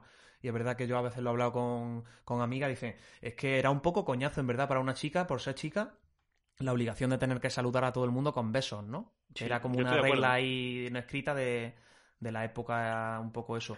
Más heteropatriarcal o no sé cómo llamarlo. pero- Y, y he conocido a chicas muy reacias a, tener que dar dos besos. Y, Sí, sí. y de hecho no hacerlo y, y- y que la interpelen, ¿no? Pues, Oye, ¿por qué no me das dos besos? Como, Eh, oye, pues eh. no te doy dos besos ni a ti ni a nadie que Ni a acabo de conocer, eh. ¿no? Estoy de acuerdo. Mira, yo he pensado otra, tío, A ver. que es que yo creo que 10 años igual es poco, pero en un horizonte un poco más largo, de 20 años, yo creo que vamos a consumir los humanos bastante menos carne per cápita que, que lo hacemos ahora, yo creo. No sé cuánto va a tardar en llegar, pero yo estoy seguro de que esa tendencia va a llegar. Carne por lo menos de procedencia animal, porque ya sabéis que eh, la carne sintética, eso va a llegar al mundo, ¿sabes? La, la carne de producción sintética. Yo creo Sí. que eso, que eso va- eso va a llegar y lo vamos a vivir nosotros, en un horizonte que nosotros vamos a vivir. No voy a entrar, pero hay un melón ahí Es un melón gordo. muy gordo. Sí, sí. Muy gordo. Porque, bueno, muchas veces, pues lo que se critica, ¿no? Del consumo de carne y tal, que esto cada uno puede tener su opinión, pero se critica em, animalistas en defensa de la vida de los animales y, y hablan de naturalistas. La naturaleza tiene muerte. Refiero, los animales se matan entre ellos. Existe la muerte, ¿no? Entonces, mm, Sí. lo- los animales no solo se crían para vivir, se, se matan entre ellos y, hay que regular eh, poblaciones eh, de, de animales. Es decir, que si tú quieres hacer realmente un sacrificio por los animales, el sacrificio es muy, muy grande, porque luego nos gusta viajar en coche, volar, usar autobuses. también, sí. Para Yo- los autobuses, los coches hacen falta carreteras que le quitan espacio a los animales, por lo tanto hay que reducir la población de animales que viven porque si se mantiene la población mueren todos. Sí, sí. Es decir, donde vivían eh, 100 no pueden vivir, o sea, donde vivían 100, si le quitamos la mitad del espacio, no pueden vivir 100 porque se van a morir todos. Tienen Sí. que vivir 50, ¿no? Es un tema súper complejo. Yo, yo no, yo no voy tanto, o sea, yo creo que esto pasará no tanto por el, por la defensa, el de- la defensa de los derechos, sino más por la sosten- sostenibilidad, ¿sabes? Que puede llevar eso. Pero bueno, es un melón, es un melón, de eso podríamos hablar un día aquí mucho rato. Yo tengo otra también que creo que está también en, en- en camino de, de, de- de desaparición. perder- sí, de desaparecer, de perderse, que es conectarse a Internet. O sea, yo creo que lo que se hará en el futuro, y ya un poco lo hacemos, es desconectarnos un rato. ¿sabes? Desconectarnos, sí. Antes, ¿no? Te despedías, bueno, no, luego me conecto, ¿no? Y, Sí. y echamos un rato ahí hablando en el Messenger y tal, ¿no? Bueno, eso ya, es- eso ya ha desaparecido. Claro, lo de- ahora Luego ya- hablamos si coincidimos en el mes. claro, ahora ya estamos... Estamos plenamente conectados Estamos todo el día. conectados. Ahora, ahora es desconectarte, Claro. lo que tú dices. Ahora lo que hay que hacer es desconectarse. Me, me voy a desconectar un rato, ¿sabes? Voy a, voy a quitar el móvil, los sonidos del móvil Sí. un rato, ¿no? Voy a estar un Eso rato sin... Yo tengo otro, ya, ya tengo solamente dos para ir acabando, pero estos los quiero comentar con vosotros. Eh, pagar con dinero físico. Eh, eh, Yo creo que eso tarde o temprano tiene que desaparecer. De hecho, incluso ya, desde ya me parece ir con moneda en el bolsillo me parece una cosa arcaica ya. Lo- veo las monedas y me, me- me recuerda a la época de los piratas, ¿sabes? De- me imagino el tesoro con las monedas ahí puestas. ¿Qué, qué leche hacemos con metales eh, redondos en el bolsillo que sirven para pagar, por favor? O sea, estamos en la era digital que tú has dicho que estamos plenamente conectados, todo el mundo ya va con móvil, con tarjeta de crédito.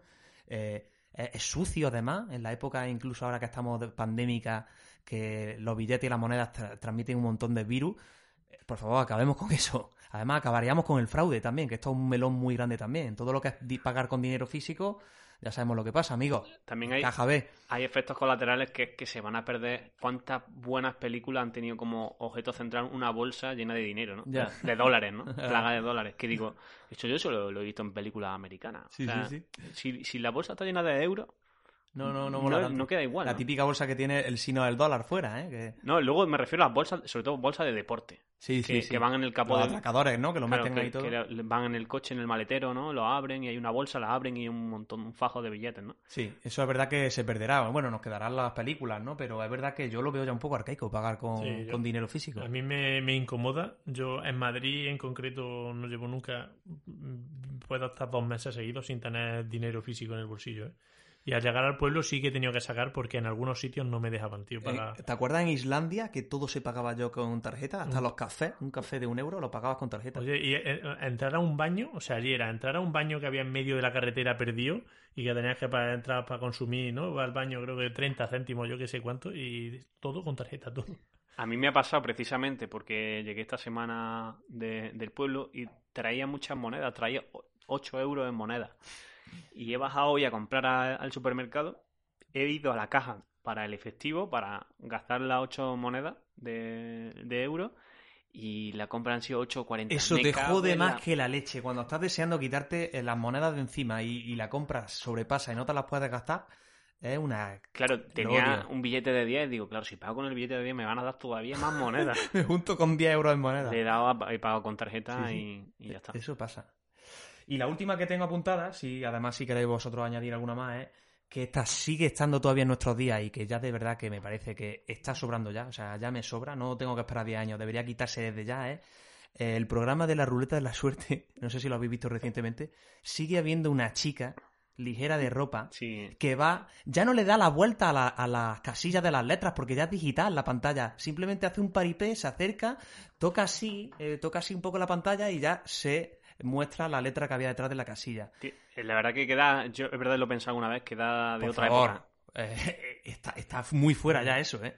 Sí, o sea, la tía ahí, siempre una chica súper guapa, con muy poca, ya te digo, ligerita de ropa, con una faldita, y haciendo eso. Pues mira, en programas de los 80 eh, lo entiendo, que era, eh, era normal y estaba, pero... Y sobre estamos- todo que, que hacía falta por lo menos alguien Sí, que que, alguien le hiciera esa que dar- labor. pero claro, alguien ahora ya tenía no que dar la falta. vuelta, pero es que ya el, el tablero es digital. Eh, lo veo muy arcaico eso ya, eh, lo veo Además sí, que- machista, vamos. Eh, Desde el punto de vista de evitar costes, joder, te ahorra un trabajador, tío. Sí. Si es que no, que- tiene, no tiene ningún sentido lo y que eso, pasa- lo que eso pasa está cambiando también. Y Es que es verdad que eh, lo asocias, ese papel lo asocia al programa y tal. Pero el tema es que ahora le han intentado dar como un- una cierta relevancia, porque antes es verdad que la, la chica era un celo a la izquierda ahí, que Sí. la ponían ahí, ni hablaba ni nada, simplemente sonríe, sonreía y le daba la vueltecita a, la- a las casillitas. Ahora, al principio del programa, creo que la primera que habla o la presentan, sí. ye- entra y tal, Y- y, le quieren dar como una Sí, cierta como relevancia. co- copresentadora casi, ¿no? Pe- Junto con claro. la presentadora, pero vamos. Pero es un, vamos, Es un paripé. es un intento totalmente fútil y que no tiene ningún sentido. Y es Pues verdad que lo ves ahora y queda completa y absolutamente Queda arcaico. totalmente fuera de época ya, o sea, queda de modé, como dijo el otro día José Mí. Eh, no sé si tenéis alguna más, cosas que creáis que pueden que hagamos ahora y que creáis que van a, desaparecer en el medio plazo, no sé. Es un tema un poco que da para hacer 20 temas de Adiós González, pero estos son los que yo traía hoy. Va a haber muchas cosas que, que, no, que no vamos a hacer. Que no veremos. Entre ellas el botellón. Eh, me quedo con eso. Cerramos tristemente. ¿eh? ¿Qué has Pero traído, Carlos, luego? Eh, pues nada, traigo un temita ya para cerrar. Eh, cerramos bien. Habréis traído buenos temas hoy, la verdad. El listón siempre en Adiós González está muy alto en el tema musical. Así que, mm, sin más dilación, os voy a presentar el tema. Es un tema de mm, que se llama Rain Plans. ¿Vale, Álvaro? Por si lo queréis buscando para, para ir pinchándolo. El autor es Israel Nash. Eh, es un grupo en verdad, aunque el- digamos el protagonista del grupo es Israel Nash y el grupo en sí se llama Israel Nash. Eh, el disco no es precisamente reciente, de donde viene este tema, Rain Plans. El disco es de 2013, se llama Isra- Israel Nash Rain Plans, el disco. Era el quinto álbum de estudio de, de este grupo, es un grupo bastante prolífico, tiene como 10 álbumes de estudio en total, este es el quinto. Eh, el cantante y compositor original de, es de Missouri, este Israel Nash que os comento. El estilo eh, me gusta bastante porque es como un indie rock, pero un indie rock muy, muy americano. O sea, se acerca mucho, por ejemplo, al country típico americano o al folk. Eh, de hecho, uno de los guitarristas que toca con Israel Nash es eh, Joey McKellan, que justamente también es el guitarrista de Mid Lake, que ya ha salido aquí un par de veces en el podcast. Entonces, quizá me gusta por eso, porque como también me gusta mucho Mid Lake, le veo también reminiscencias muy folk a este grupo y me mola. Entonces, la canción, como digo, que con, la que cerramos es Rain Plans, es una canción larga, muy larga, de, de más de 7 minutos. Ya no se, no se suelen ver canciones así tan largas a veces. Y hay mucho protagonismo, sobre todo al final de la guitarra, eh, que hacen unos solos espectaculares. Y la traigo por eso, porque es una canción que me gusta, eh, de un grupo que también me gusta, que lo recomiendo. Sobre todo este disco en concreto, creo que es uno de los más potentes que tiene el grupo dentro de los 10 de estudio. Este en concreto, el de eh, Is- Israel Nash Rain Plans de 2013, es muy bueno. Así que cerramos con esta canción, Rain Plans.